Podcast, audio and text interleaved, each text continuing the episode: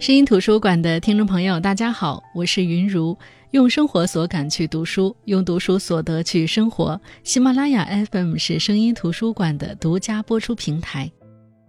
相信听过前两期节目的你，肯定会疑惑：这么憋屈的婚姻，怎么能够坚持六十年？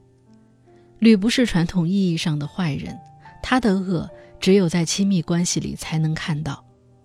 杨本芬八十岁的时候回望这段婚姻，才发现这一辈子委身于劣质婚姻关系里的自己是那么的委屈和可怜。那么本期声音图书馆，我们继续分享推荐杨本芬的这本《我本芬芳》，继续探讨这场在冷暴力和不对等沟通中延续了六十年的婚姻。最伤害夫妻感情的就是夫妻之间的恶意揣测。吕不善言辞，两人相处，惠才是一直努力沟通的那一个，而吕不太跟惠才说话。很多时候，惠才并不能了解吕内心的真正所想。比如，惠才养了一只兔子，养得特别好，但是那时候文革开始了，吕的出身总是让他如惊弓之鸟，他也总被单位安排下乡，所以经常是惠才带着孩子在家，一个人难免害怕。那天，惠才听到门外有动静，他大概知道是有人来偷兔子，但是他不敢声张，因为他的肚子里正怀着第二个孩子。吕下乡回来，惠才把这事儿讲给吕听，说了一句：“要是你在家就好了。”结果吕反应特别激烈，甚至质问惠才：“你是好人还是坏人？好人怎么会怕贼？贼是坏人呀！”你就不能起来捉贼吗？惠才当然要辩解，家里只有她一个孕妇和一个小孩，怎么敢声张？可是吕却一而再、再而三的声称，因为惠才不是好人，所以怕贼。惠才心里的委屈如大水漫灌，他抑郁的几乎再次选择自杀，当然也再次因为孩子放下内心的纠结。惠才这一生有过两次当老师的机会。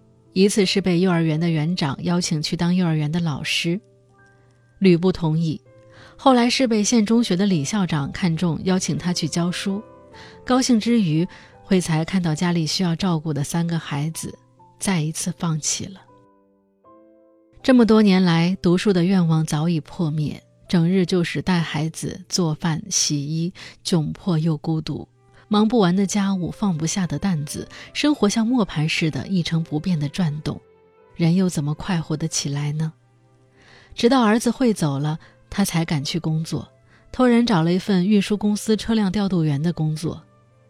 那个工作效益好，领导也给慧才在单位安排了一套房子，全家人搬过去。儿子三四岁的时候，医院号召大家来做结扎手术，慧才问吕，吕不吭声。惠才第二天就去结扎了，结果吕就怪惠才逞能，他还希望惠才继续生。结扎是一个手术，需要人照顾。惠才的母亲从老家赶来，惠才这才像做了一个手术的人，可以躺在床上休息。结果才几天，吕就对着惠才的母亲破口大骂，指责母亲给惠才炖了鸡，居然没喊他一起吃，说惠才母亲偏心。母亲觉得吕莫名其妙，结扎的是你老婆，又不是你；鸡是让你老婆吃了，又不是给别人，怎么结扎吃两只鸡还有意见？可是这场架吵得让母亲无法在这里待下去。第二天一早，母亲就走了，惠才不吃不喝哭了三天，吕没有反应。后来惠才接到哥哥的信，原来母亲回去后说了这件事儿，哥哥气不过。让惠才带着孩子回娘家，说娘家再穷也能养活他们。惠才的内心被击中，遂收拾东西准备回娘家。吕这才慌了神，请人来说和。而这档口，儿子偏偏又生了病，一切又无疾而终。三个孩子出生，惠才身边没有人照顾，最后一次结扎，吕又把他气成那样。后来孩子们慢慢长大。有一年过年，惠才的弟弟来了，提了一只鸡。惠才特别高兴，因为很久没见弟弟了，赶忙跟弟弟做饭。正做着，吕进来接过他手里的锅铲，开始炒菜。惠才刚开始还有点感动，觉得到底是自己的亲人，丈夫还知道表现一下。谁知吕越炒翻铲子的声音越响，甚至直接一铲子把铁锅打烂了，一斤肉全部掉进灶里，然后就出去了。惠才忍了好久，才躲起来哭了起来，可又被弟弟撞到。弟弟和姐夫说的这段话，几乎是惠才这一辈子委屈的浓缩。弟弟对吕说：“大概是我来坏了，你有意见就把锅子打烂了。”我来看看我姐姐，住几天就会走的，何必生那么大的气？你这样欺侮我姐姐，要是她哪天被你气死了，我绝对不会放过你，我会从湖南赶过来，活活把你掐死，要你抵命。我姐姐哪里不好？你要这样对待她？她要上班，要管三个小孩，还要锄园种菜、砍柴、洗衣做饭，全家人的衣服鞋袜也都是她在打理，要你帮一下你都不肯。一家人有事就该互相帮忙，夫妻一场，互相体贴是最起码的。那天我看到姐姐要你帮忙拧床被子，求了你好久，你都不肯。昨天来了客人，姐姐知道是你下乡时认识的老表，热情的留他们吃饭，给你挣面子。你好不容易盛一次饭，给每个人都盛了，偏偏没替姐姐盛，你是不是也该照顾一下她的面子？姐姐一日三餐都替你盛好饭，你就不能做一次顺手人情？真的不知道你平时有多么不关心我姐姐。我过了年就回去，不会在这里待上好久，你只管放心，请你不要把气撒在我姐姐身上。来了没几天的弟弟都能够看出来，可想而知，过去的这么多年，惠才受到的苦。后来，当吕把惠才的雨鞋送给来做客的乡亲时，惠才委屈，也没见他们拿什么来，你为什么要倾囊而出？结果吕脱口而出：“你弟弟从湖南来这里，就提了一只鸡，算什么礼？”惠才这才明白，为什么吕对弟弟那么有意见。可还没等惠才说话，吕又说：“你把我父母给的两只鸡卖了，不也是为了寄钱回家？”这说的是刚结婚那会儿，惠才独自去吕的家乡认亲，吕的父亲送的那两只鸡，后来被小偷偷走了。当时吕不仅没有安慰惠才，还一直对他使用冷暴力。惠才那时就一直想不通是为什么，不成想，这么多年之后，才明白过来，原来是吕压根儿觉得那鸡不是被偷的，而是惠才卖了去贴补娘家。惠才愤恨不已。而后来一次回娘家，惠才才知道，其实那次弟弟来，母亲准备的礼品非常丰厚，只是在火车站被偷了，弟弟就买了一只鸡提来了。后来恢复高考，惠才的三个孩子学习都非常好，在众人口中都是上大学的好材料。要养三个大学生可不容易，也许是周边的奉承听多了，也许是突然发现三个孩子很优秀。吕像换了一个人，开始和惠才一起努力生活，努力赚钱，商讨孩子的上学花费，没有争执，那是惠才过的一段极其舒服的日子。后来，吕的肺结核复发，视力急剧下降，性格也变得喜怒无常。惠才陪着吕去上海治病，后来又到长沙治病。吕就像一个无依无靠的小孩一样，他十分依赖惠才。再也没有往日的偏执。当时我就想，这次是吕倒下了，那如果是慧才倒下了，如果是慧才的眼睛出了问题，会怎样呢？好在吕的眼睛治好了，后来也没有复发。孩子们一个个考上大学，一个个离开了家。他们夫妻俩最重要的任务就是寄钱和收发信，日子喜悦而平静。在这部小说的尾声。作者写道：“还有三个月，吕就要满八十八岁。惠才问八十八岁的丈夫：‘总有一天，我们会分道扬镳，再不相聚。假如真的有下辈子，我是说假如，你还愿意和我在一起吗？’吕摇了摇头，不愿意三个字说得极其清楚。”看到这里，那种突袭感又来了。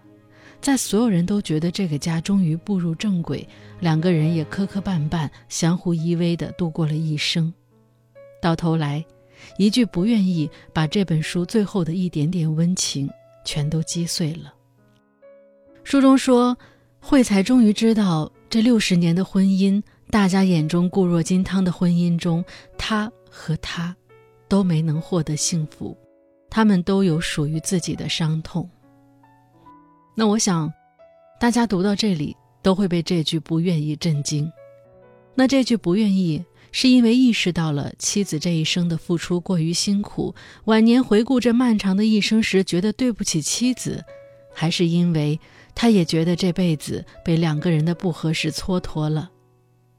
每个人读完这个故事，可能都会有自己的理解。唯一可以确定的是，这一辈子两个人都在隐忍。吕年少失去养父母，亲生父母迫于批斗压力不敢相认，他便觉得自己是没人爱的孤儿，一辈子克制，一辈子战战兢兢。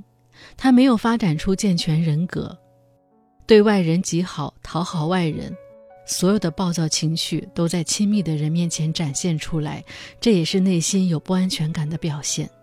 他内心对幸福有不配得感，也抗拒一切亲密关系的建立，可以说。这样的人可能跟谁在一起都不会幸福，他很难信任别人，但又极度渴望得到别人的认可，而工作几乎是唯一的让他能够实现价值，比如得到别人认可的事情。这也是他的前半生一直把工作摆在首位的原因。后来他的三个孩子有出息，都考上了大学，他便觉得这也是一件能够让人肯定的事情，于是。惠才没日没夜照顾、精心教育的三个孩子有出息了，丈夫便来摘取果实了。人人都夸吕医生的孩子有出息，这也让他很受用。一个童年缺爱的人，其实是极度渴望爱的，可是又不知道如何去爱人。他既可怜自己，又防备他人。到头来，即便惠才用极度的隐忍击破了他所有的猜疑。他也仿佛看出了惠才这一生的不幸福，和他自己这一辈子的空虚。也许他需要的是一个母爱式的人，能够在做妻子的同时，给予他年少时从母亲那里缺失的感情。而小他很多岁、有着更为明晰追求的惠才，显然无法给予这种感情。两个人就这样。懵懵懂懂被捆绑成一家人，在这种境遇中踉踉跄跄地度过了一生，无法救人，也无法自救，默默承受着自己的委屈和折磨。而惠才这辈子又年少扛起了家庭的重担，唯一的梦想读书，却在人生匆匆进入婚姻、生儿育女后夭折。从一开始，他就感到不幸福。慧才从来不奢求浪漫，因为他不知道什么是浪漫，他要的是体贴。可外面人人称赞的丈夫，于婚姻中是一个善用冷暴力、极其不体贴的人。每次吕把他伤害的遍体鳞伤后，直接冷暴力。过一段时间，只要稍微示好一点点，慧才就轻易原谅了他。在这场婚姻中，保姆式的妻子、丧偶式的育儿，惠才占全了。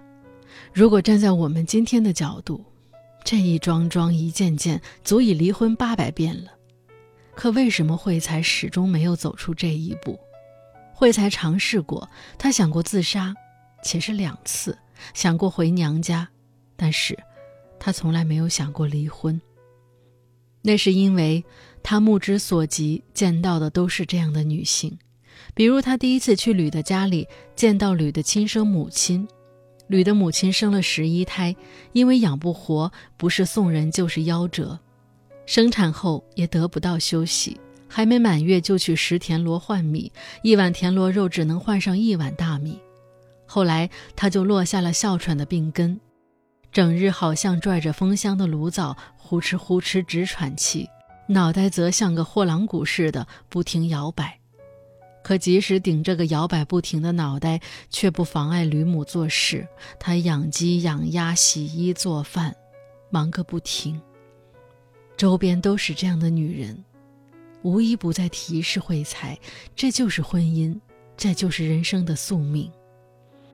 那个年代的女人像开盲盒一样走进婚姻中，不管丈夫人品如何，能力怎样，她们便先死心塌地地投入一场场生育中，等有了孩子，便把他们绑得死死的。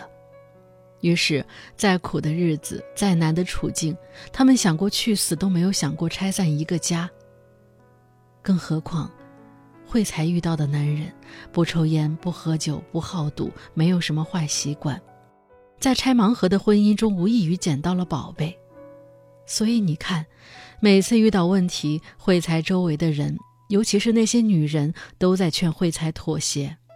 不是他们傻，也不是他们坏，而是他们认为，碰到这样的男人，就算捡到宝了，还有什么忍不了的？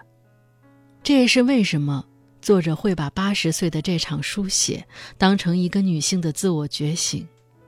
是的，我本芬芳这本书是八十多岁的杨本芬女性主义的一场自我觉醒，也是对亲密关系的真挚呼喊与追问。当我们陷入不幸婚姻时，未来的人生是委曲求全，还是勇敢前行？是忍辱负重，还是活出自我？作者杨本芬用她的婚姻，她八十岁的觉醒，给了我们一个答案。至于这个答案是什么？我想，应该在每个人的心中。那这就是这本书，杨本芬的《我本芬芳》。书名《我本芬芳》不仅嵌入了作者杨本芬的名字，实际上也是一种控诉：我本可以芬芳，却无待沾泥带垢；我本可以绽放，却无法得到滋养。我本芬芳。可惜没人欣赏，只能从灰烬中开出花朵，在角落里绽放芬芳。我想，熬过了所有的苦，能够走到人生的最终章，这也是杨本芬用她的苦难、她的坚强，对那些隐忍又坚韧、平凡又无畏、可怜又可叹的中国女性的一点启发。好的，我是云如，声音图书馆，我们下期再见。